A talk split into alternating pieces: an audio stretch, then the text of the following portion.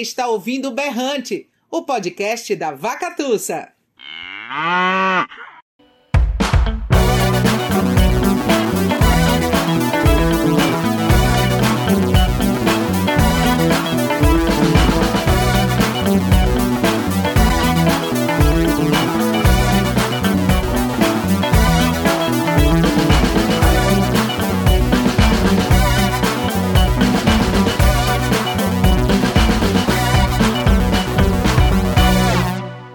Olá, eu sou Tiago Correia Ramos e este é o podcast Berrante.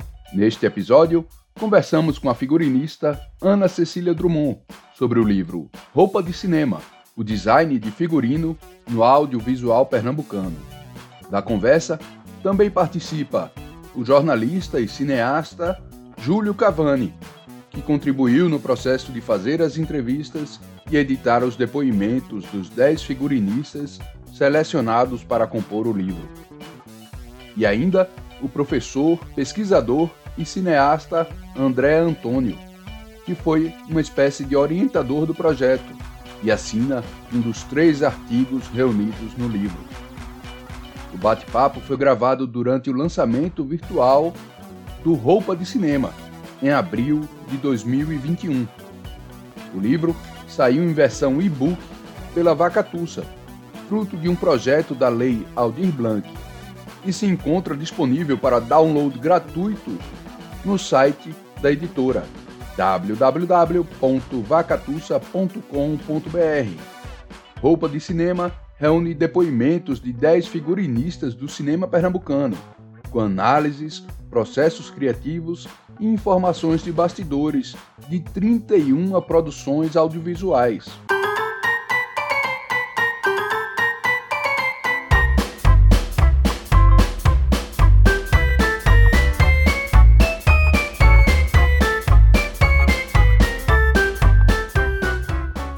Antes de passar para a entrevista sobre o Roupa de Cinema, lembramos que o Berrante é o podcast da editora Vacatussa.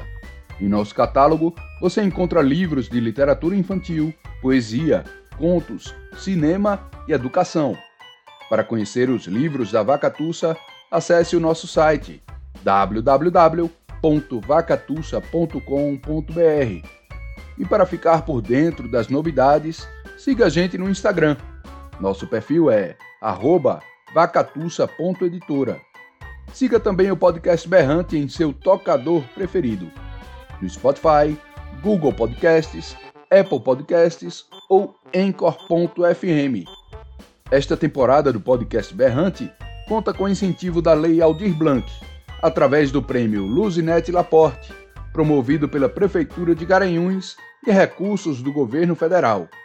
Serão 15 episódios no total, onde vamos falar muito sobre livros e literatura, passando por áreas como o cinema, a música e a educação, além de literatura infantil, poesia, prosa, quadrinhos e ficção científica.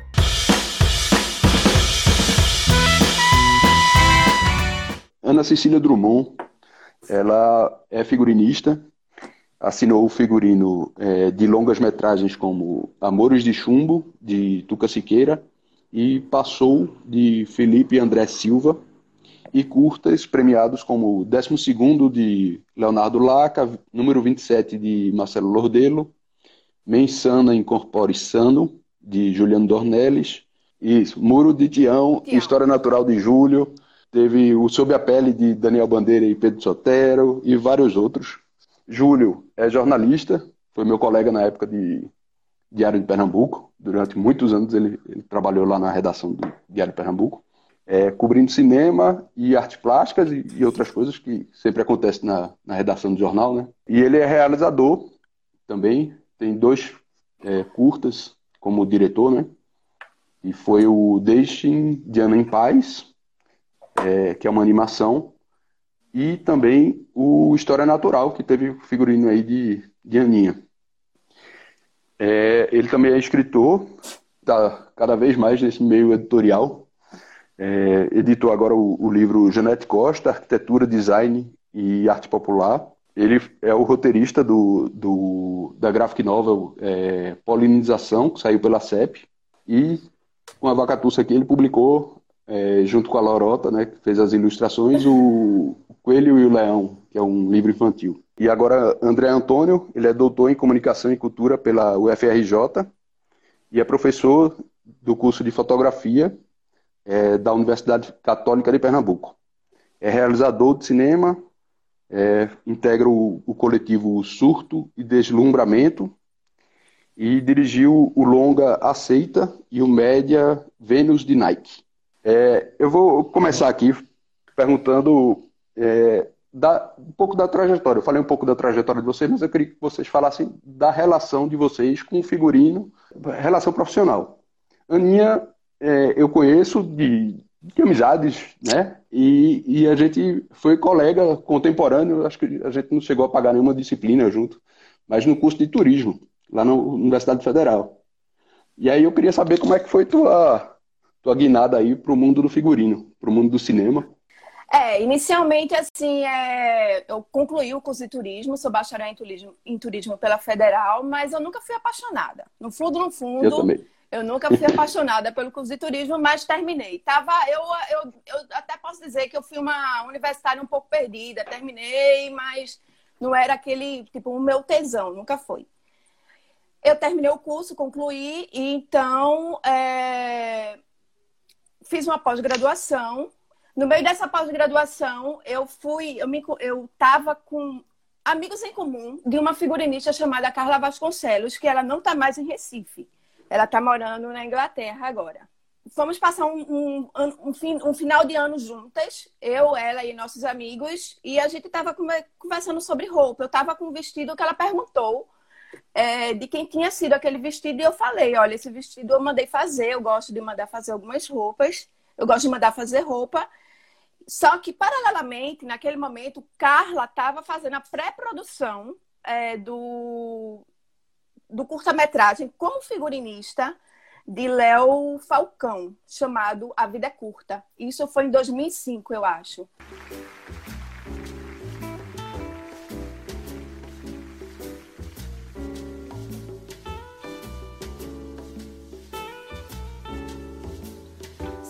Você gosta de histórias de mistério, isso tanto faz.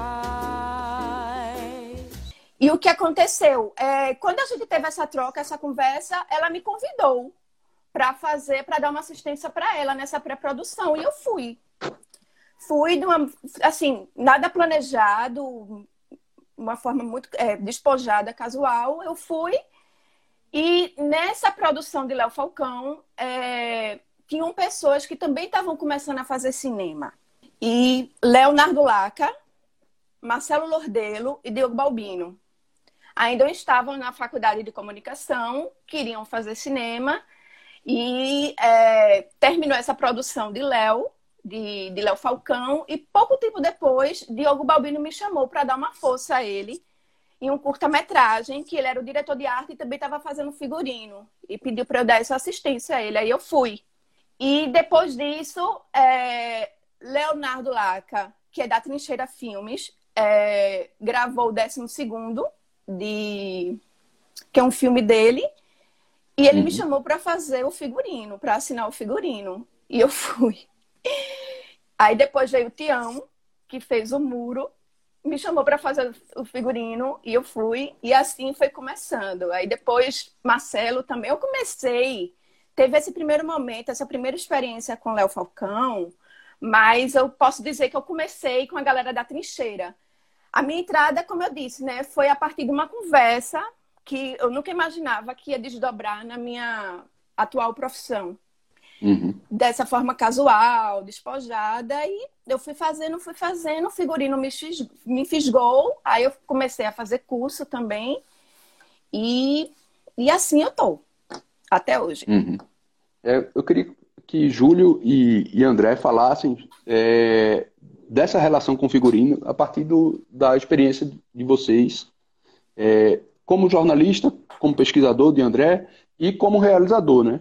Porque é, é outra função que você está, mas tem, tem sempre esse diálogo. Eu queria que Júlio falasse especificamente do, do de como foi o trabalho aí com, com História Natural é, E, e André falasse também da seita e, e da relação se, se ele se o figurino já, já, já te interessava academicamente, né?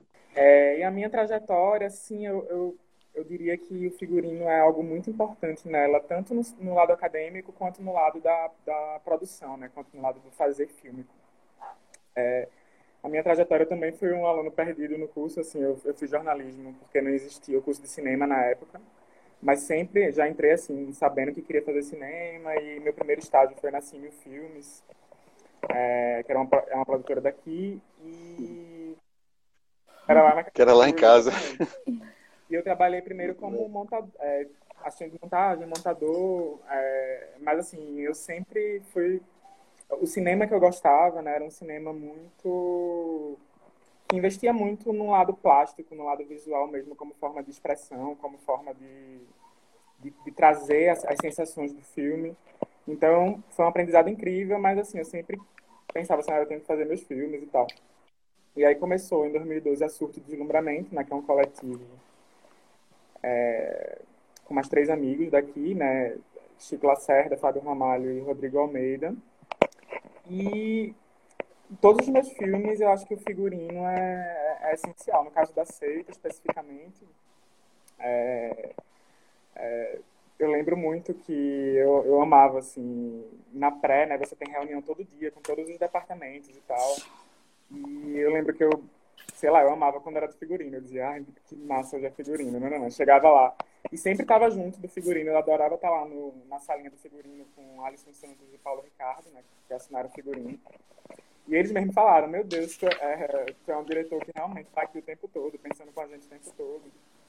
É, e, na, e na parte acadêmica também, né? Na minha pesquisa eu sempre pensei é, ver o cinema não como essa representação do mundo realista só, né? Que eu acho que é um, um lado do cinema já bastante explorado em termos da crítica, da academia. Mas eu sempre, na minha pesquisa acadêmica, eu sempre tentei é, pesquisar um cinema que fosse por outro caminho, e nesse outro cinema o figurino é essencial. Então, é, o, o figurino é algo que está sempre aí. E, acho que é isso. Acho que é, eu acho que uma roupa num filme é muito poderosa, assim, sabe? Porque às vezes a gente não está só vendo aquilo para ver o outro, né? Mas a gente procurando inspiração, a gente está procurando resolver nossas próprias questões, é, nossas dificuldades na maneira de viver. E não sei, para mim, pelo menos, uma roupa sempre ajuda muito nesse aspecto, assim, sabe? De você pensar como se vestir e como usar um cabelo, como usar uma maquiagem. É, então, acho uma, uma, dimensão muito poderosa no cinema e que é muito pouco estudada a fundo, né? Muito pouco abordada. Por isso que eu acho que o, o projeto de Ana é muito pioneiro, assim, em termos bibliográficos. É, eu desde adolescente sou muito aficionado por cinema, sempre procurei ler muito sobre cinema e ver muitos filmes, vivi em locadora e tal. Quando entrei na faculdade de jornalismo também não existia curso de cinema na época que eu entrei na faculdade e dentro da faculdade, apesar de estudar jornalismo, eu me aproximei muito do cinema realizando um cineclube, que foi o Cineclube Barra Vento, junto com amigos e também participei, trabalhei no Cinema 11. Aí depois que eu me formei, né, já trabalhando no jornal, eu me especializei cada vez mais, fazendo coberturas de filmagens dos filmes que eram filmados em Pernambuco, inclusive. Aprendi muito com isso, sempre prestando atenção em todos os aspectos. Eu lembro, por exemplo, quando a tatuagem foi lançado, eu cheguei a fazer uma entrevista específica com Cris Garrido, publicada no jornal, só sobre o figurino do filme. O Mulan Rouge do subúrbio, a Broadway dos pobres, o Estúdio 54 da favela. Bem-vindos ao Show de Estrela! Eu acho que também minha, meu foco assim nessa área do figurino foi muito influenciada por pela própria Ana Cecília, que é muito minha amiga, Carol Azevedo é muito minha amiga também. Então, são pessoas que sempre me ajudaram a direcionar meu olhar para esse lado também, que muita gente não, não, presta atenção, mas eu sempre gostei, talvez por influência delas, né? Então, quando eu fiz o meu primeiro curta-metragem, na verdade foi o meu segundo curta-metragem, mas meu primeiro curta-metragem de ficção, eu convidei a Ana Cecília para fazer o figurino. E nesse filme, o figurino é fundamental, porque é um filme sem diálogos, sem palavras, que só tem um personagem principal, o restante são, é, são figurantes, Então, a, a roupa do personagem é importantíssima para sugerir significados ali no filme, né? Já que não tem palavras, já tem uma narrativa meio minimalista assim, tem muito conteúdo uhum. ali naquela roupa. É, Aninha, é, entrando agora no, no, no, no livro mesmo, o, o, que foi que te motivou a pensar nesse projeto? É, não só como uma oportunidade de, de um edital surgindo tal, mas como algo, algo que te motiva, porque acho que tu, tu devia ter algum vazio aí que queria que, que esse, esse livro preenchesse, né? Algum... Uhum. É, eu já atuo na cena audiovisual pernambucana já há algum tempo, né? Então, assim, é, apesar do no meu primeiro filme, que eu participei como é, assistente em 2005, de Léo Falcão, eu ainda eu não imaginava, né, que eu ia traçar essa trajetória profissional. Então, começou em 2005 e de lá para cá eu tô nessa trajetória e eu sempre percebi que existe é, uma deficiência, um vácuo em relação a, por exemplo, sempre tem debates com, sobre direção, roteiro e atuação. Eu não, que são super importantes, claro.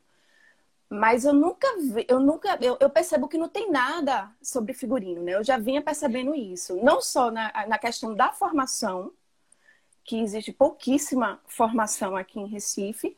No curso de cinema tem, deve ter uma, tem uma cadeira, no curso de artes cênicas também tem cadeira, mas já é voltado para figurino teatral. Então, no, no quesito formação, já, tem, já é escasso, já é pouco. E no quesito debate, discussão, também eu sempre percebi que é praticamente inexistente na cidade. Assim, já tem essa sinal audiovisual pernambucana que já está bem desenvolvida, né, crescente, mas eu nunca vi o figurino, é, e até outros departamentos mesmo, mas enfim, do figurino eu posso falar porque é o meu departamento de atuação. Eu, eu nunca via, não via nada, nunca vejo nada sobre figurino. Aí o que aconteceu? Durante a pandemia, eu estava é, eu lendo livros e books, por sinal, sobre cinema. Um deles é A Direção de Arte no Cinema Brasileiro, que foi quando eu fui aluna ouvinte de André Antônio no, no curso de direção, na, na disciplina de direção de arte da Federal. Ele compartilhou esse material com a gente. Mas, enfim, eu fui aluna ouvinte, não era aluna da, do curso. Uhum. É, eu Tá, aí durante a pandemia eu li, estava lendo esse, esse livro, esse e-book, e também estava lendo um outro e-book sobre cinema, cinema pernambucano. Assim, na verdade, é, sobre. O nome do livro é O Amargo Obituário do Cinema Pernambucano, que fala sobre, é, não sobre figurino, mas a relação como é, a gente lida com essa questão do, da memória e do patrimônio cinematográfico. E lendo essas duas, essas, dois, essas duas publicações que não tinha nada a ver com figurino diretamente, porque ainda da direção de arte ainda tem uma conexão. Novamente voltou aquele sentimento. Poxa, não tem nada sobre figurino. Poderia ter alguma coisa sobre figurino. Né? Voltou aquela inquietação, aquele vazio. Aí o edital foi lançado, eu comecei a ler o edital, aí eu vi que tinha, tinha um edital de formação em pesquisa e decidi é, inscrever, elaborar o projeto. Tudo começou daí. E como o edital exige que todo produto final seja lançado digitalmente, aí eu pensei, uhum. não, acho que é a hora de fazer um e-book. Eu estava lendo esses e-books né, sobre cinema, eu falei, não, acho uhum. que está na hora de, de, fazer um e-book sobre, é, sobre figurino. Foi assim que tudo começou.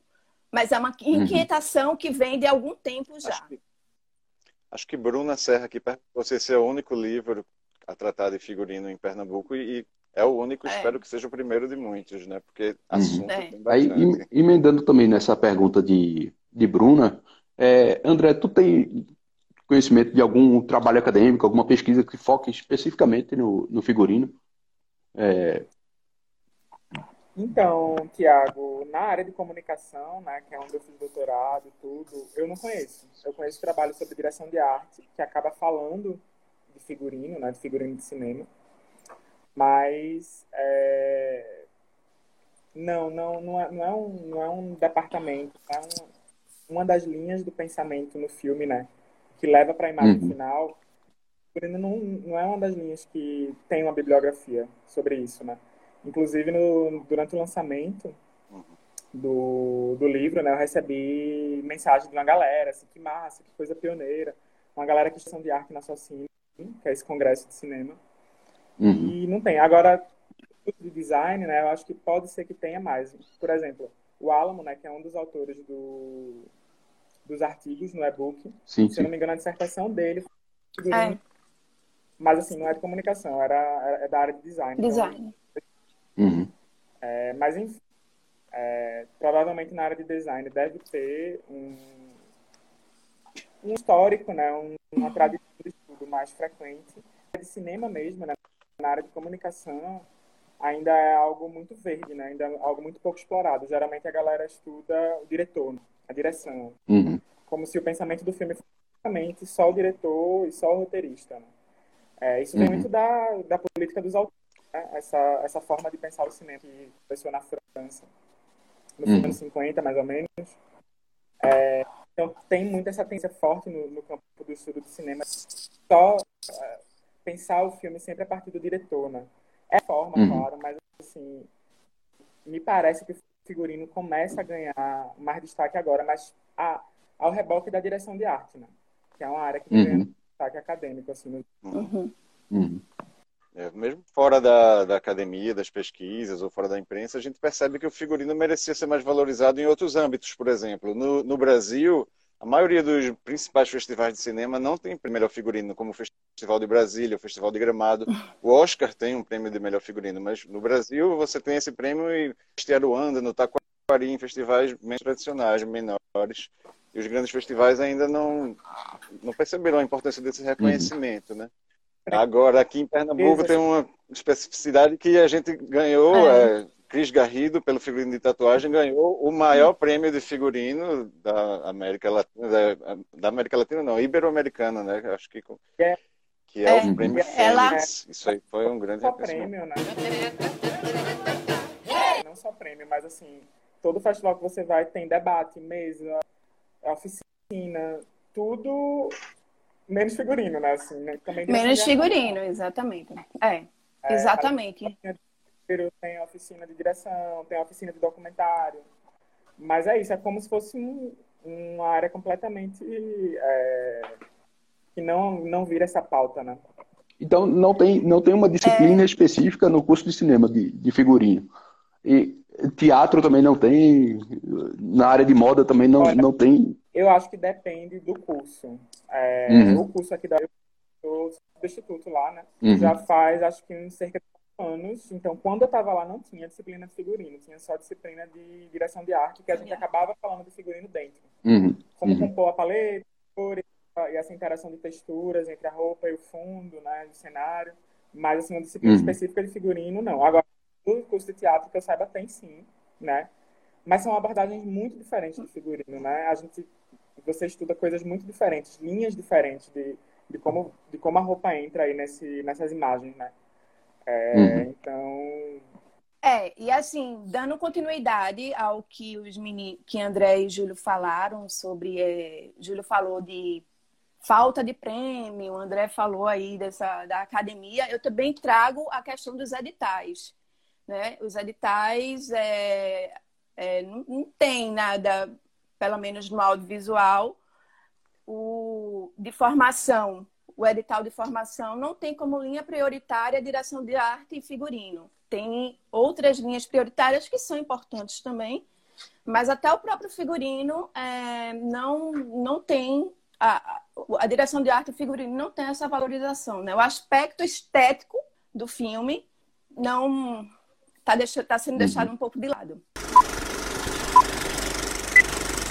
Em relação ao cinema, até esse livro ajuda a gente a perceber essa relação metonímica, né? Você pega uma parte pelo todo. Se você, quando você foca no figurino, você entende várias questões que transcendem o figurino dentro de um filme, questões relacionadas à fotografia, por exemplo, se um filme é em preto e branco, como é que o figurino deve se comportar, ou se um filme tem uma paleta de cores muito rígida, como o cinema uhum. aspirina e urubus, tudo isso está integrado a vários conceitos que estão ali no filme, conceitos uhum. políticos, uhum. sociais, plásticos, você descobre coisas também relacionadas à produção, se o, figurino mostra se o filme estava com uma boa estrutura de produção ou não estava, as, dificuldades que os figurinistas passam é, são proporcionais também às dificuldades que os produtores estão passando ali para fazer aquele filme. E aí no livro a gente tem vários exemplos assim desse tipo que ajudam a perceber essas nuances essas camadas que estão ali uhum. dentro do figurino. Por exemplo, o filme no livro tem um filme tem um, um dos depoimentos de Babi Jacome, ela fala sobre o filme Frei Damião, aí é uma curiosidade, ela mostra que a Igreja Católica colaborou com o filme, estava envolvida de certa forma uhum. na produção do filme, e isso afetou o figurino também, porque eles cederam para o filme as roupas dos cardeais, dos bispos, dos uhum. padres, dos monges, Aí você, através do figurino, fica sabendo várias coisas sobre os filmes também. É, eu acho que isso que Júlio, Júlio falou é muito também o que a minha intenção, né, de, de ter feito esse, de ter feito essa publicação, assim, é entender o cinema, enxergar um cinema por essa ótica, né, a ótica do figurino, ou seja, é possível também debater o cinema pelo figurino. Ô, é, do momento que tu viu a, o, o a questão do edital lá do, da Aldir Blanc, colocou o projeto. É, mudou muita coisa até a execução, porque às vezes as coisas mudam, né? Você vai descobrindo outro, outros caminhos e vão, vai querer explorar tal. Mudou, tem essa diferença entre o, o, o que era planejado no projeto e o, e o resultado que saiu publicado? Mudou completamente. O, o, livro ele é dividido em duas partes. A primeira parte é o que eu chamo de a história viva, que são as dez, os dez depoimentos dos profissionais, né? E a segunda parte é a parte acadêmica, teórica de pesquisa. Quando é, mudou não só essa, o conteúdo, como também aumentou a equipe. Né? A equipe, inicialmente, quando escrevi, quando eu mandei um projeto para a Audi Blank, é, a equipe éramos só eu, Júlio e Silvia Guimarães, designer diagramadora. Só existia a parte das entrevistas e eu não dizia quem eu ia entrevistar, eu deixei isso em aberto e quantificava. Eu dizia que ia entrevistar 10 profissionais da área para saber seus processos criativos, suas referências, influência, influências e justificava a importância do projeto pelo fato de não ter, de não, de, desse vácuo teórico, desse vazio, de, dessa pouca discussão sobre frino na cidade. Então, é, a ficha foi caindo depois que eu mandei, pós, desse, desse, nesse momento, pós-inscrição, e eu já fui pensando em André. Logo depois, porque eu achei, eu comecei a achar, não, se eu ganhar, se eu for contemplada, eu acho que só a parte das entrevistas, que é essencial, é a parte principal do livro, eu acho que não é o suficiente. Eu queria alguma coisa da academia, mas eu ainda não sabia como, e eu já tinha pensado em André por causa dessa experiência que eu tinha, que eu tinha tido com ele em sala de aula. E aí eu entrei em contato com o André e convidei ele para fazer, para fazer parte do projeto. E eu ainda não sabia como é, essa parte da academia ia entrar né, da, do, da pesquisa. Aí uhum. foi aí quando surgiu a ideia de, dos artigos, que foi uma sugestão de André, eu topei é, na hora. E a partir daí, pronto, o livro já foi, já não era, já não tinha a configuração do, da elaboração do projeto, desse momento inicial. Pois é, só para o público, para quem está ouvindo aqui que não, não baixou o livro ainda, vamos só fazer uma, uma geral assim. O livro tem basicamente 13 capítulos. 10 são depoimentos de figurinos, figurinistas que atuam no cinema pernambucano, e os outros três capítulos são os artigos Dinâmicas e Sensibilidades do Figurino no Cinema Pernambucano, de Iomana Rocha. Breve Guia de Figurino, Conceitos, Cotidiano e Ferramentas da Profissão, de Alamo Bandeira e A Roupa Alquímica, o que queer. pode o figurino no cinema queer, de André uhum. Antônio. Esse artigo de Alamo Bandeira, ele é, ele é bem interessante, porque ele não, ele não segue um caminho muito teórico, ele é como se fosse um, um guia introdutório para quem se interessa em trabalhar com figurino, explicando os significados de, de uhum. detalhes técnicos, de procedimentos, bem interessante. É como se fosse um, um manual esse, Uhum. esse artigo. E aí eu acho que vale a pena também a gente mencionar os nomes dos Sim, figurinistas sim. que estão. Começa com Beto, Beto Normal. É, eu vou falar o principal filme de cada um, o principal filme analisado. Beto Normal, é, a gente- o principal filme analisado é Cinema Aspirinas e Urubus. Não perca a cabeça. Tome aspirina. Rita Azevedo é, analisou Bacurau. Andréa Monteiro, ana- o principal filme analisado foi Amarelo Manga. Amarelo das doenças, das remelas dos olhos dos meninos, dos dentes apodrecidos. Aí depois vem Libra, que ela analisou é, Inabitável. Mas a Roberta não é de fazer isso, não. Depois vem Pau- Paulinho Ricardo, é, que analisou a história da eternidade. Eu não sei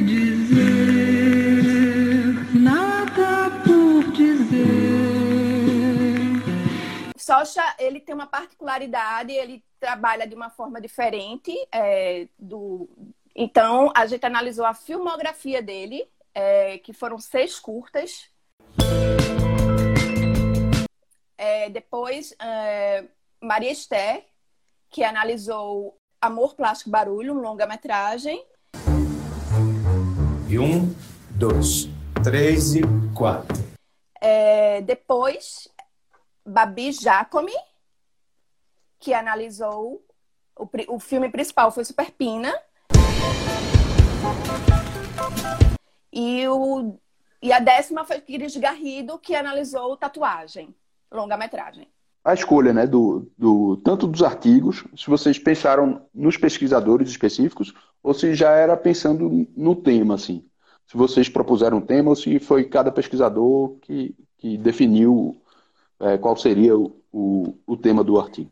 É, eu não sou pesquisadora, né? Eu não venho da academia. Minha trajetória Uhum. como figurinista é bem é, no mercado mesmo, é fazendo. Então, é, quando André sugeriu os artigos, eu achei muito interessante, achei incrível. É, mas aí, quando chegou nessa. é, eu fiz o convite para os, para os pesquisadores, no caso Iomana e Álamo, mas eu deixei eles à vontade para falar, escreverem, teorizarem sobre o que eles estavam afim, obviamente conectado, sintonizado com a proposta do, do, do livro, né? Onde o figurino é o epicentro do artigo. É, mas eu não disse assim para Ió, quero que você escreva isso. E eu também não disse para Alma, quero que você escreva isso. Ah, e foi isso, né? Eu acho que a escolha de Omana veio muito porque ela é coordenadora de um GT, né, de um grupo de trabalho lá no Socine, que é esse congresso, acho que é o principal congresso brasileiro de cinema Uhum. na área acadêmica. E é muito, é muito recente esse GT dela, né? É um GT só sobre direção de arte. Os trabalhos sobre direção de arte são, são apresentados e acaba tendo, né, todo ano, algum trabalho sobre figurino nesse GT. Eu falei, não, a gente tem que chamar a Omana, né? Porque ela é daqui, ela é inclusive diretora de arte também. Na- até na tese dela, na pesquisa acadêmica dela, né? Ela traz essa dimensão da direção de arte, portanto, do figurino também. É, então, foi muito natural, foi muito natural, porque é um nome que é é alguém que já está fazendo isso, ela tocou na hora. E eu disse a Ana, assim, quando a Uhum. gente ficou pensando na estrutura do livro, né, eu falei, os artigos vão ser bem legais, porque, por exemplo, quando eu dei essa disciplina de direção de arte na UFPE, é, tinha que incluir figurino de alguma forma, né, lá no meio da emenda, eu não conseguia achar texto em português, assim, sabe, tipo, para passar pra galera, pra gente discutir em sala um texto sobre figurino, não tem, assim, inglês é muito fácil de achar. Direção de arte, figurino, você acha muito facilmente, livro, PDF inteiro, é, mas assim, em português, não, e aí eu falei, esse, esse livro vai ser usado, né, esse livro vai ser super usado na em sala de aula, né, na academia, tudo, Uhum. porque assim, não, não tem, não tem discussão sobre figurino. É, Então, nesse sentido, o artigo é incrível, né? Uhum. na- nesse aspecto trazer um pouco sobre Isso. a profissão, né? Eu, por exemplo, usaria esse artigo na, na disciplina. É, e o meu artigo vem muito da minha pesquisa, né? Tanto do- do- dos filmes que eu faço, quanto do que eu fiz no doutorado, né? Sobre a relação entre... Será que você ser sexualmente dissidente, isso leva a fazer uma prática de cinema dissidente? Uma pergunta. E o figurino tá aí no meio, né? Uhum. O figurino como algo que não está só representando, retratando pessoas que existem, assim. Estou retratando esse grupo social, então vou vestir desse jeito. É um cinema que pega o figurino muito mais como uma construção Uhum. da identidade, ou uma destruição das identidades é, que já são estabelecidas aí. né? Por exemplo, dos figurinistas que a gente entrevistou para o livro, a única que teve uma formação na área de figurino mesmo, formação universitária, foi Babi Jacome, só que foi no Rio de Janeiro e foi e era figurini, figurino para teatro que ela estudou. E lá existe esse curso, né, na UFRJ. Os outros são mais autodidatas. E uma coisa interessante é que muitos têm influências familiares, por exemplo, a própria Ana Cecília é neta de costureira, mas muitos têm são netos de costureiros. A influência das avós é muito grande em vários. Uma coisa que, que me chamou a atenção também é o pessoal que fala dessa relação que acabaram tendo profissionalmente por conta do carnaval, do gosto de fazer fantasias, né? É. Tem- acho que Cris Garrido comenta Babi aí. também né? comenta isso. Pernambucana, né? Porque o Carnaval de Olinda é muito, é, estimula muito essa coisa da fantasia e muita gente Da acaba pegando gosto. criatividade. É, estimula muito a criatividade nas fantasias. E aí, continuando uma coisa que a Cecília já tinha falado, Uhum. ela provou o projeto e não sabia exatamente com muitos detalhes qual seria o formato assim dos textos. Poderia ser, por exemplo, em formato de reportagem, em formato de ar- artigo, em formato de entrevista, mas a, mas a Ana Cecília Uhum. quis fazer em formato de depoimentos, justamente para dar uma ênfase maior na voz de- das figurinistas e dos figurinistas, né? Sim, E sim. por isso. Aí Uhum. o que fez foi Uhum. Gravamos as entrevistas pelo Zoom, transcrevemos as entrevistas e editamos, transformando elas num, como se fossem textos em primeira pessoa de cada figurinista, fazendo todas as adaptações da linguagem oral para a linguagem escrita, agrupando temas, fazendo um processo de edição mesmo.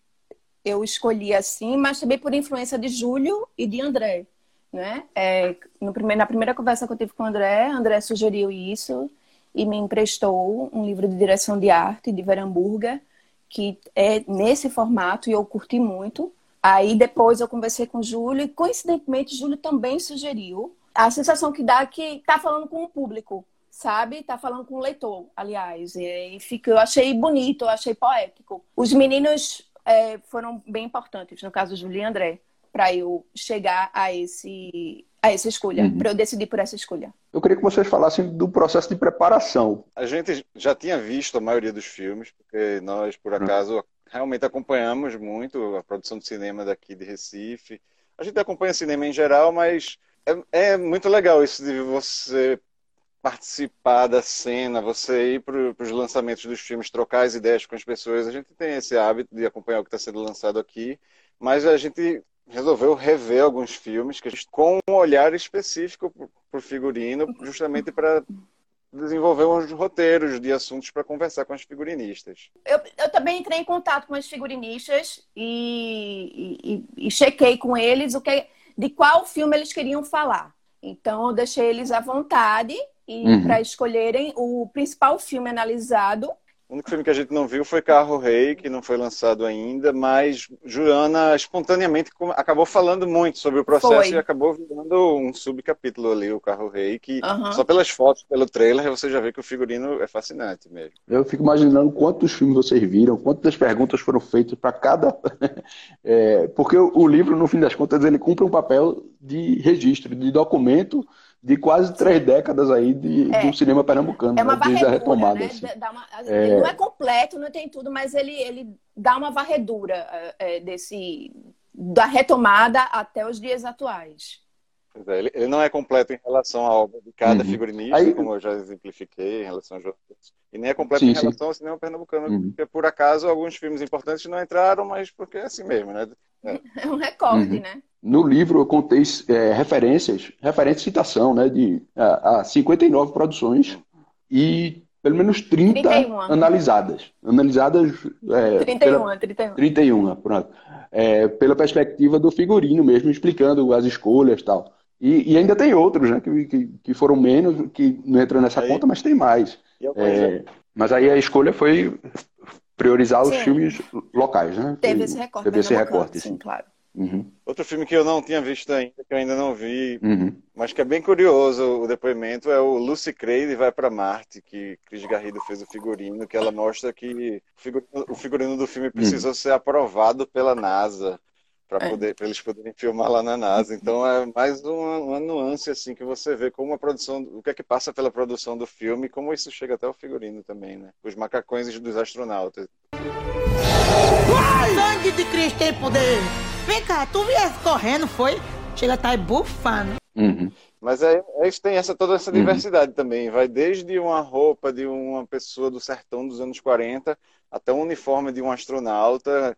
É difícil você criar, identificar uma identidade, é, elaborar um, um conceito geral, porque cada filme é uma realidade, cada filme é uma estética, né? Mas mesmo assim, no, no artigo de Iomana, ela Uhum. tenta identificar alguns procedimentos de produção ocasionados pelo, pelo próprio amadurecimento do cinema feito aqui, né? As informalidades que existem predominantemente e que aos poucos vão sendo cada vez mais, mais aliviadas, assim, né? Por exemplo, Joanna Gates, ela Uhum. já fala que o Carro Rei, que foi o último filme onde ela trabalhou, ela já teve uma estrutura que ela nunca tinha tido antes e como isso trouxe resultado para Uma coisa que, que me chamou a atenção na leitura é como esses, essas dificuldades que se encontram de orçamento, de prazo, e o pessoal resolve aquilo ali, né? Dá um jeito de resolver criativamente. Os próprios depoimentos mostram como isso afeta. Por exemplo, tem é, Beto Normal diz que saiu de Recife para o interior da Paraíba com o figurino de Cinema Aspirina e Urubu já completo, enquanto que outros já são desenvolvidos Uhum. já nas locações, a partir da- das costureiras que existem na região, das lojas ao redor.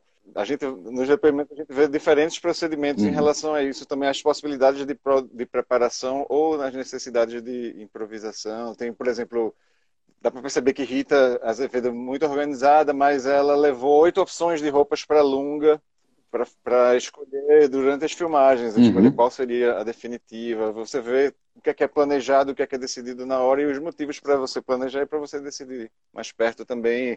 Cris Garrido conta, por exemplo, sobre um, um figurino bem importante de tatuagem que ela criou do zero durante as filmagens, porque ainda não estava satisfeito com o material que tinha. Em tatuagem, ela precisou criar muitas coisas durante o processo de produção, porque tem o figurino dos personagens na vida cotidiana e tem o figurino das peças que estão dentro do filme, que aí ela precisou criar esses figurinos das peças durante a produção, porque as peças não existiam antes do, do filme. As peças foram criadas pelos atores durante o processo de produção e ela é como se ela fosse a figurinista daquele grupo de teatro que está dentro do filme, entendeu? Tem vários, é bem Mas- interessante os depoimentos. É, mas essa, Vai- essa vai. decisão aí de Cris foi a metodologia que ela, ela definiu para fazer o, o, o figurino de tatuagem, né? É, em, uma, uma construção mútua com, mútua com o elenco. Com o elenco. Também, Tem o caso isso. do Paulo Ricardo também na História da Eternidade, que é, que é a- acho que a principal foto de imagem do, do É. filme é, Aham. é Irandi com aquela rede, né? E foi ele que fez, Sim. é ele que elaborou Ele- aquilo ali. Sim, tem É, essa Tem essa abertura. abertura, né? Dependendo do filme, dependendo do figurinista, alguns É. têm um diálogo maior e outros menos com os atores, né? E no caso da História da Eternidade, não só tem essa questão da participação de Irandi na criação da roupa do personagem, como Paulo Ricardo também ajuda a gente a conhecer melhor aquele personagem através do figurino, quando fala da jaqueta, das características militares da roupa Exato. dele, porque ele tinha Uhum. servido ao exército. É uma coisa que vem do filme, isso nem chama tanta atenção na história, mas no figurino tem essa informação lá e isso afeta Uhum. até o subconsciente do público também, né? Precisa estar explicado.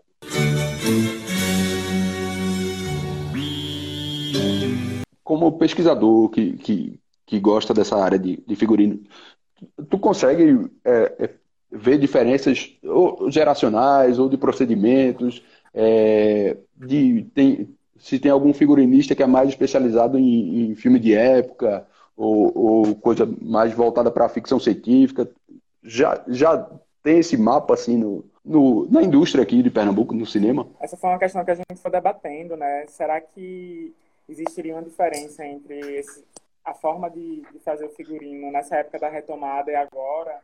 É, e não sei, eu, fico, eu com o Júlio, acho que foi a Júlia que falou antes, assim, que, que eu tanto antes, né, na época da retomada, nessa época pré-digital, a gente poderia usar o digital como marco, assim, de diferenças de modos de produção, né? Nessa época da retomada, é, eu vejo tanto figurinos que chegam no nível de detalhe, assim, do realismo, que tem um grau de excelência incrível, quanto figurinos mais pirados, mais loucos e mais que saem do realismo. Eu vejo isso hoje também, sabe? Assim, eu acho que, é, por exemplo, a- as pessoas que estão começando agora com figurino, né, que também são entrevistadas no livro, né, começando a carreira agora, elas são capazes de fazer filmes super realistas e são capazes de fazer grandes inspirações. Eu acho que uma diferença importante de contexto, assim, de uma época e outra, é a questão da profissionalização mesmo, né? Eu acho que hoje tem curso de cinema e o edital do Funcultura está aí há mais tempo. Então existe já uma cena, existe já um, de certa forma existe já um circuito, de certa forma existe já uma ah, uma luta por, por quebrar essa informalidade do pagamento e, e- e- e trazer teto para as categorias. Existe mais acervo de figurino. Então eu acho que sim, existe uma diferença entre essa galera que está chegando agora e encontra essa situação, né? Encontra esse esse lugar de certa forma Uhum. com algo construído, né? E a galera da época da retomada que realmente começou do zero mesmo, assim, e com muito mais dificuldade de pesquisar, né? Se a gente pensar que, que o digital não estava lá, né? É, de, de pesquisar, de se comunicar, de, de- enfim. Então, eu acho que essa diferença é bem importante para a gente ver o que é que está acontecendo hoje, né? Nesse, no cinema de agora. Então, é muito louco isso, que a galera que está começando figurino, Uhum. por um lado, encontra essa situação que é instigante. Por exemplo, o livro de Ana surgindo, sabe? Quando é que esse livro ia, ia ter um livro sobre figurino no cinema pernambucano, dez anos atrás, assim. Então, elas chegam nessa situação super instigante, mas ao mesmo tempo a gente está num momento bem assustador, né? Sim. De desmonte, é, dos e tal. Então, é, é isso. Eu acho que agora a gente tem essa, essa dupla característica, assim. A Aninha queria falar. É, eu acho que é, hoje a gente pode dizer que existe uma cena de figurinistas né, no estado. Assim, o livro, o livro mostra isso. de- é, então, eu acho que, tipo, sei lá, quando eu comecei em 2005, é, se alguém fizesse um livro naquela época, não chegaria a um panorama de pelo menos 10 pessoas, de 10 nomes, como a gente vê atualmente, não é? Então, é, e olha que foi um recorte, certo? Foi um recorte. Então, é, eu acho que a partir com a, evolu com a evolução e desenvolvimento do cinema local, eu acho que todos os departamentos também se desenvolveram, né? não só o figurino. Então, isso é uma consequência de tudo que a gente está vivendo, de editais, de, como o André falou, de faculdades, de cursos. Mas mesmo assim, curso para figurino ainda é, existe uma deficiência. Eu acho que a gente aprende a fazer figurino é na prática mesmo, acaba sendo na prática. É, é, é um ofício né, do, do dia a dia, de colocar a mão na massa. Eu acho que Iomana, no Uhum. artigo de Iomana, tem uma coisa que é muito interessante que ela fala e que eu me identifico muito, que é quando ela fala essa coisa do, do acaso, da errância, sabe? Eu me vi naquele, naquele artigo, assim, completamente. Eu não sou da retomada, como Beto, Paulo e Andréa, né, que são os, os figurinistas mais antigos do panorama. Eu tô lá para 2005, né? Já tem uma é como se eu fosse já da segunda parte. É, mas é, eu, eu, eu, me, eu, me, eu, fiquei muito, eu fiquei muito feliz com o, resto, com o artigo de Omana, porque eu, eu me vi naquele, naquela situação, sabe? Eu, me representou como figurinista, como evolução do meu, da minha trajetória como figurinista. E o, o livro ele procura contemplar figurinistas mais experientes, como Beto Normal, André Monte- Monteiro, uma geração intermediária, que entraria ali talvez Rita, e o, e o pessoal mais jovem mesmo, Babi, Libra. Só que tem uma pe- peculiaridade no cinema pernambucano, é que mesmo os mais antigos ainda são muito jovens, entendeu? Porque Amarelo Manga é de 2021. São 20 anos. De lá para cá, Cláudio Assis fez menos de 10 longas. Ele, no, em outros países, na Europa, nos Estados Unidos, você tem diretores, figurinistas que já trabalharam com 40 filmes, com 30 filmes. Todo mundo. E, e todos são muito versáteis também. Eu, eu- eu fico com a sensação de que todos topariam to- qualquer tipo de filme, estilo de filme. Todos topam diferentes desafios. Não sei se foram escolhidos para trabalhar nos filmes por, por questão de estilo, talvez seja mais por questão de afinidade mesmo.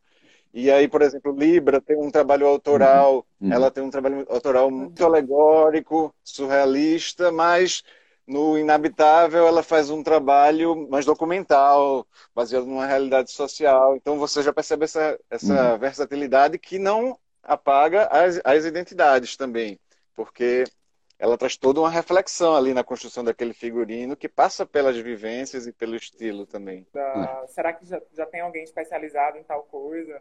Eu acho que não, né? Eu acho que o funcionamento da gente é, ma- é- Uhum. é diferente. Embora na hora de chamar, por exemplo, vou fazer um filme de época, na hora de chamar, a gente, óbvio que todo mundo faz uma reunião e diz, fulano já fez isso, né? É, será que a gente chama? Isso acaba entrando no jogo, assim, muitas vezes, né? Porque é isso, você também já tem uma certa Uhum. experiência, você já sabe onde, onde ir para tal acervo, onde... Então, mas assim, eu acho que isso não, não seria Uhum. uma marca como é no cinema hollywoodiano, assim, que É, o, que eu, o que eu acredito que acontece muito aqui em Pernambuco é, são parcerias criativas, sabe? Geralmente, assim, um diretor chama é, o mesmo, já trabalha há algum tempo com o mesmo figurinista, sabe? Eu acho que tem muito, tem muito essa característica, assim, parcerias criativas que, que já vêm numa caminhada, numa trajetória. Cris Garrido e, e Hilton, é, Ritinha, é, Paulo Ricardo com Paulo Camilo, Ricardo com- Rita com Kleber, né? Já, tá, já, já existe Com esse, Projeto normal com Esse- Marcelo Gomes. Marcelo Gomes, exatamente. Então, é, Uhum. eu acho que isso é o- o bem forte aqui. É, e eu também acho que é, alguns figurinistas é, transitam, podem transitar, né? Tem uma versa- versa- versatilidade, mas eu acho que, é, como o Júlio disse, não é? Libra tem essa perspectiva. No depoimento dela, ela fala que tem essa perspectiva surrealista. E, mas fez bem é, inabitável, que não tem nada de surrealista. Jojo, é, Jojo, Jojo tem uma, uma, uma inclinação naturalista, sabe? É, eu acho que pode ter, sim, alguns perfis assim que tem uma inclinação, uma vocação para um determinado estilo, sabe? Uhum. Mas assim, falar em especialistas, assim, grau de especialização, não, a gente ainda não não tem. E essa É, coisa mas- de figurinistas com estilo Uhum. é raro em geral, mesmo internacionalmente. Por exemplo, Vivienne Westwood fez muitos filmes com Tim Burton e é muito chamada para fazer aquele tipo de figurino meio fantástico, mas ela tem uma obra que transcende completamente isso, vem, vem de muito antes. E... No, tu falou do, do artigo de Eumana, ela usa o conceito da, da brodagem, né? Que é- Uhum. Que é um conceito que já vinha sendo trabalhado pela, a- acho que é a Amanda, Amanda, Amanda Mansur, que, que é a, a formação, né? Já que não tinha um curso acadêmico específico de cinema, e aí as pessoas vão trabalhando ali e vai começando, né? Estagiário. Eu, sou muito próximo de, de Pedro Sotero, e eu vi a carreira de Pedrinho como câmera assiste, aí vai subindo ali, vai começando a ter aquela experiência, vai subindo nas funções da fotografia, até que ele assume a, a direção de fotografia. E, e acho que no figurino funciona assim também, né? E, e acaba tendo uma rede. É, as pessoas, o- tem alguns casos que é, pessoas pegam o acervo de, de outro figurinista, tem esse empréstimo, né? Tem, tem essa, essa união, né? De, de uma classe. Quando eu fiz o muro, é, eu peguei acervo emprestado de é, André Monteiro e de Paulo Ricardo. é, já peguei acervo emprestado de Babi Jacome e de, e de, e de Esté. Pessoas que quando você tem mais aproximação, você faz esse tipo de, de abordagem, sim. ó, Isso, isso Uhum. acontece. E também, assim, ultimamente a gente está tendo um grupo de WhatsApp que existem trocas, não é? É, e, o que, aconte- e o que é que acontece? Por exemplo, se você eu estou precisando de um serviço, a gente joga no grupo e alguém dá uma indicação, é, uma recomendação, é, alguma loja, onde encontrar algum material, algum tecido específico. Eu acho que no- na era digital que a gente está vivendo, e, é, tem esse grupo de WhatsApp que tem essa troca sobre informações de figurino de um modo geral. A brodagem é uma hipótese que uma pesquisadora chamada. Amanda Mansur adotou como um- uma hipótese sobre o que tornou o o cinema pernambucano algo especial. Mas isso aí é um dos aspectos, entre vários outros, que ela aprofundou na, na tese dela, mas que tem vários outros que influenciam em tudo também, questões de tecnologia, de incentivo, de até características do próprio Recife, uma cidade muito ligada à arte e à cultura desde sempre também. Várias coisas favorecem essa fertilidade criativa, originalidade do, do cinema feito aqui, né? Não, eu, é, eu entendo o conceito de Amanda Mansur, né, brodagem, muito também como uma descrição do modus operandi de produção, né? Andy. Dos filmes, desses filmes da época da retomada, né? Baile perfumado e tal. Uhum. Que é quando a tese dela foi sobre isso, né? Que é assim, é muito foi muito foi muito específico, né, esse modo de trabalhar, porque não tinha nenhuma profissionalização. Então assim, é, por exemplo, se você está, sei lá, nos Estados Unidos e começa a trabalhar com figurino, você começa como estagiário, e depois você vira assistente, depois você, não sei, você vai até assinar seu, um, um- curta, depois um longa. No, na época da retomada não, não existia isso, não, ninguém sabia, assim, não, não existia essa formação técnica, técnica mesmo que eu tô falando. Cinéfilo todo mundo era, era do cinema. Uhum. Mas, e aí a brodagem veio disso, né? Dessa amizade, desse grupo de amigos, fazendo um filme que não, não tinha muito, digamos assim, a hierarquia e a, a estrutura de, sabe, aquela estrutura fria de trabalho, de, de, de se relacionar com, com pessoas no trabalho. Era muito mais essa brodagem, né? Então, acho que, acho que no artigo de Omana, ela traz muito esse aspecto, né? De que isso começa, assim, nessa falta de profissionalização, mas que no momento que isso está mudando, de certa forma isso continua ainda nisso que a Aninha falou, né? Nessa, nesse empréstimo de, de um ajudar o outro e tal. É, essa, é, eu acho Uhum. que, na verdade, é, é, é uma trajetória do cinema, né? Do cinema pernambucano, assim, o- esse início, falta de dinheiro, falta Uhum. de informação técnica, enfim, até mesmo, de repente, artística, de repertório, porque eu acho que a galera que começou lá na retomada e que continua até hoje, hoje tem muito mais conhecimento técnico-artístico e muito mais repertório e muito mais, é, enfim, Uma, quando a gente vai para o cinema, a gente simplesmente vai como público, eu pelo menos, né? que não sou da área, e você vê a obra pronta lá. Você dificilmente você começa a pensar como é que surgiu aquelas coisas, né? Que, que a gente vê pronto, mas na verdade é parte de um processo. É, e tem, tem alguns depoimentos, acho que de, de André Monteiro, que fala da importância de Paulo Ricardo na equipe de figurino do, do Amarelo Manga. É, e, e Joana Gates ela fala de uma pessoa específica que era especializada, não sei, em lixar, tinha, tinha alguma especificidade assim do, do figurino de preparar a roupa, né? Porque não é uma roupa que a gente compra e tem que dar a ideia de que já é usada pelo, pelo personagem. né? Isso eu aprendi também lendo o livro. É, e, e aí eu queria que vocês falassem da importância de- é, de- da formação dessa equipe, porque dependendo de que profissional você tem ali, você tem, você ganha possibilidade ou, ou limites, né? De, Figurino é muita coisa, não é? Não é só você vestir uma roupa, chegar com uma arara cheia de roupa e vestir um, um personagem. An- Antes de chegar, a, a roupa antes de chegar na, na arara e estar definida, tem todo um processo, tem toda uma, uma construção. E envolve várias etapas. É, você no figurino você pode comprar uma roupa já pronta e, e fazer vivências nesse, nesse, nesse vestuário, como também você como figurinista pode desenhar e criar roupa. Então, é, são muitas coisas que, que envolvem uma, organi uma, uma construção de um figurino, um planejamento de um figurino. É, e uma equipe é fundamental, porque é, da- devido à diversidade de coisas que você precisa fazer para chegar no resultado final. Então, é, é muito importante porque você tem uma equipe que, que tenha esse tenha know-how, tenha conhecimento, porque ela com certeza vai trazer uma, a contribuição não só técnica, como também pode trazer uma contribuição artística. Porque, veja só, eu como figurinista eu não sei de tudo. Eu digo isso assim, de boa, sabe? Eu não sei de tudo. Então, por exemplo, eu faço vivência, mas se eu quiser uma vivência, um resultado de vivência mais profissional, eu vejo uma vivência como uma pintura, sabe? Num- numa, na roupa. Se eu quiser uma- um, um resultado mais profissional, eu vou precisar de uma pessoa. Eu, eu, eu- é, mais, é, é melhor eu convidar alguém que tenha um conhecimento mais profundo e específico desse, dessa habilidade.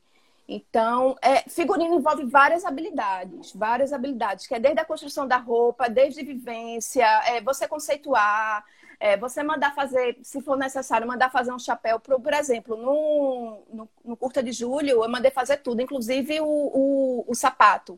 Eu não tenho conhecimento de criação de sapato, eu tive que convidar uma pessoa, um designer de sapato, para desenvolver esse, esse artefato, né, que, do personagem. Então, é, a composição de uma equipe se dá de acordo com uma demanda daquele figurino, porque vai, haverá figurinos que vai precisar de uma equipe maior e com habilidades específicas, e haverá é, figurino que não vai precisar é, de tanta gente.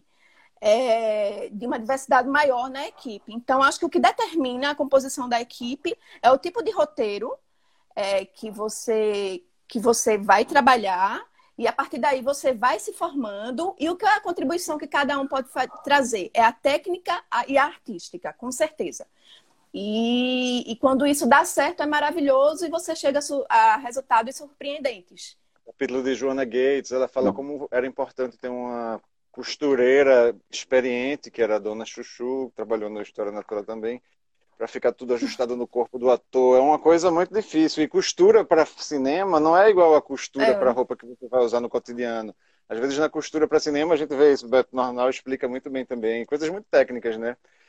A parte de dentro da roupa não precisa uhum. estar bem acabada, porque só vai aparecer não. no filme a parte de fora. Mas, por outro lado, no cinema Aspirina e Urubus, até a uhum. fivela era de uma roupa original alemã, porque aquela fivela ali numa tela de cinema grande, vai ter um momento que ela pode aparecer bem em foco ali. Então, todos os detalhes vão, vão fazer diferença, né?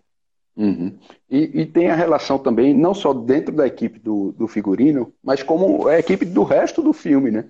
Tem no depoimento de, de Beto, ele fala muito do, do Aspirinas e Urubus e do Clandestina, Clandestina Felicidade, que é do processo, é, da preocupação dele com, com a fotografia, porque ia ser filme preto e branco, ia ter um tratamento lá no, no na película depois, e ele queria Sim. ter ideia de como é que eu, a, a, textura do, da, das roupas iam, iam, passar.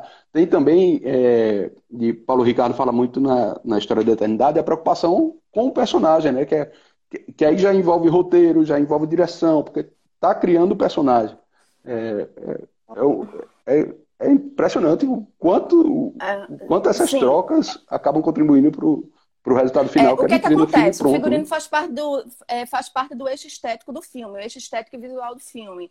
Então, a partir do momento que ele faz, que ele está nesse lugar, ele vai ter que dialogar com os departamentos que também lidam com é, esse eixo estético e visual, é, fotografia, a direção de arte e a própria direção, né?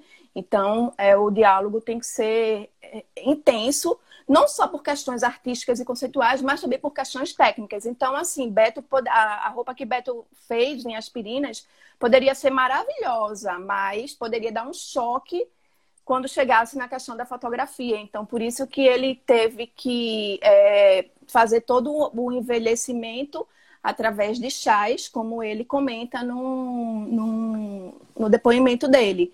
Porque se ele levasse a roupa sem esse uhum. envelhecimento, não ia nem ser bom para o figurino, conceitualmente falando, porque não ia dar a ideia de vivência, né? Que aqueles personagens, enfim, é um personagem, o, o alemão tá, já está há dias, né, correndo o sertão, então a roupa não vai estar tá nova.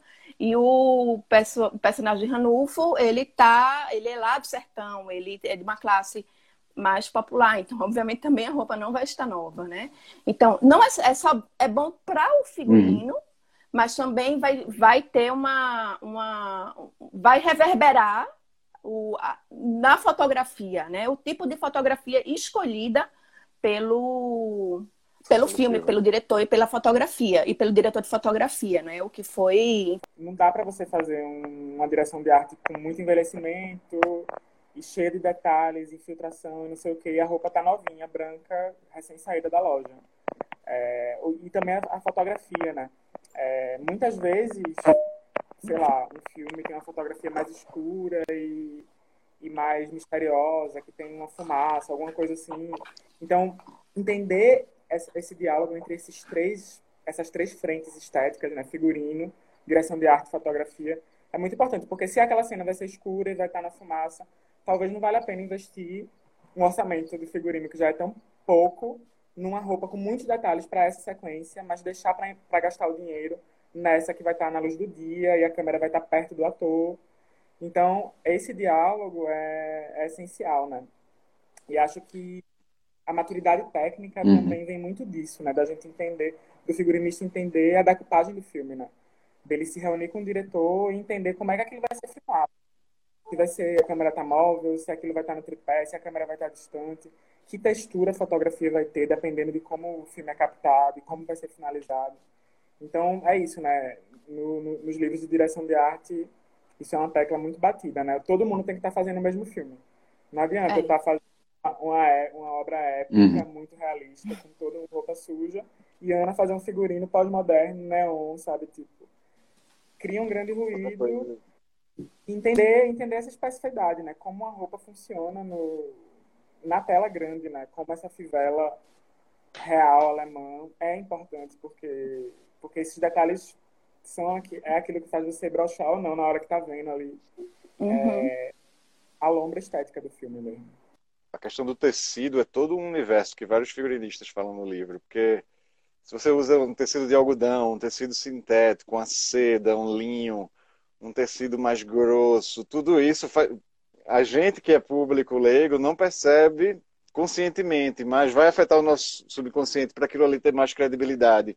Em tatuagem, por exemplo, a gente lembra sempre daquele figurino mais coloridão dos atores da trupe teatral, mas tem um exército, né? E Cris explica como é, é- é difícil colocar camisetas brancas no- nos soldados do exército, porque não são as mesmas camisetas que os soldados do exército usam hoje em dia. Aquilo é nos anos 70, o tipo de algodão era um tipo de algodão específico, o, o- a modelagem, né, o corte da camiseta. Uhum. É, tem uma passagem interessante também na Uhum. fala de Ritinha, quando ela, inclusive, menciona o profissional que ela trouxe de fora para fazer o envelhecimento em Bacurau, porque, como ela disse, Bacurau teve um uso é, majoritariamente né, do, de tecido sintético no figurino. E o sintético é um tecido muito chato, muito chato para envelhecer, como ela bem disse na, no depoimento dela. É como eu disse, assim, dá um resultado técnico, mas dá também um resultado artístico, não tenho dúvida.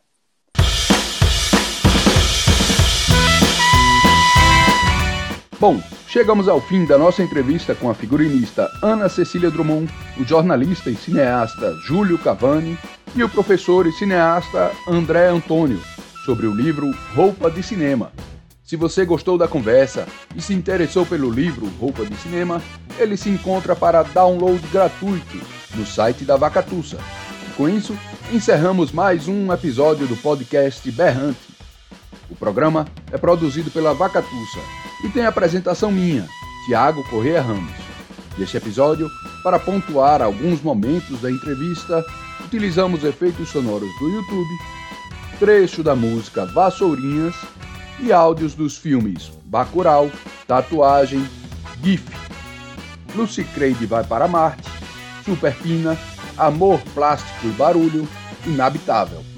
A História da Eternidade, Amarelo Manga, Cinema, Aspirinas e Urubus e A Vida é Curta. As vinhetas de abertura, BG, transição de quadros e encerramento do Berrante são de músicas do Chambaril, num oferecimento da Manha do Gato. A locução de abertura é de Júlia Carvalho. O podcast Berrante é um projeto com o incentivo da Lei Aldir Blanc, através do edital de difusão artística e cultural de Garanhuns, dentro do prêmio Luzinete Laporte, promovido pela Secretaria de Cultura de Garanhuns, pela Prefeitura Municipal de Garanhuns e Governo Federal. E aí, curtiu Berrante? Então se inscreva no, no Google Podcasts, Apple Podcasts, Anchor.fm ou siga o Berrante no Spotify. Através deles, você pode ouvir este episódio novamente, saber quando foram publicados os próximos e ouvir todos os episódios já publicados até então. Também vale a pena seguir a Vacatussa no Instagram, arroba vacatussa.editora, para acompanhar as novidades de promoções, lançamentos e projetos da Vacatussa. Para dúvidas, críticas, elogios ou sugestões, mande mensagens de áudio ou texto para gente. Obrigado e até o próximo episódio. Ah!